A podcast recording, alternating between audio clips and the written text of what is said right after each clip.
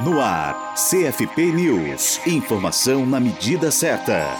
O Conselho Federal de Psicologia, o CFP, apoiou e participou do evento que homenageou o psicólogo Fred Keller, em São Paulo, no Instituto de Psicologia, o IP da Universidade de São Paulo, a USP, no dia 15 de setembro. A atividade consistiu em uma roda de conversa com a professora Margarida Hoffman, que integrou o primeiro grupo de formandos do curso de Psicologia da universidade. Hoje, com 90 anos, ela foi aluna e amiga de Keller. A USP abriga desde 2010 um acervo de obras do professor estadunidense um dos responsáveis por trazer a análise de comportamento para o Brasil. Keller foi docente do Instituto durante o ano de 1961. Saiba mais sobre sua biografia em citrus.uspnet.usp.br. A convite do CFP, a professora da Universidade de Brasília, UNB, Raquel Nunes da Cunha, esteve presente na atividade. Ela fala sobre a importância de revisitar a obra de Keller. Ele deixou né, aqui no, no Brasil, principalmente, uma contribuição muito grande né, ele foi um dos principais responsáveis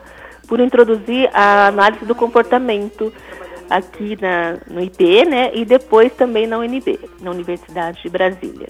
De acordo com a docente, o homenageado, que foi também um dos fundadores do Instituto de Psicologia da UNB e recebeu o título de professor emérito dessa universidade em 1987, plantou uma semente para o fortalecimento da psicologia no Brasil, fundada na integração da formação da psicóloga e do psicólogo com o ensino e a pesquisa. A UNB também abriga um acervo de cerca de 700 documentos de Fred Keller doados por seu filho. De natureza epistolar, os documentos estão em processo de digitalização e a previsão é de que sejam disponibilizados em breve para acesso ao público. Para a Rádio Psi, Gisele Barbieri.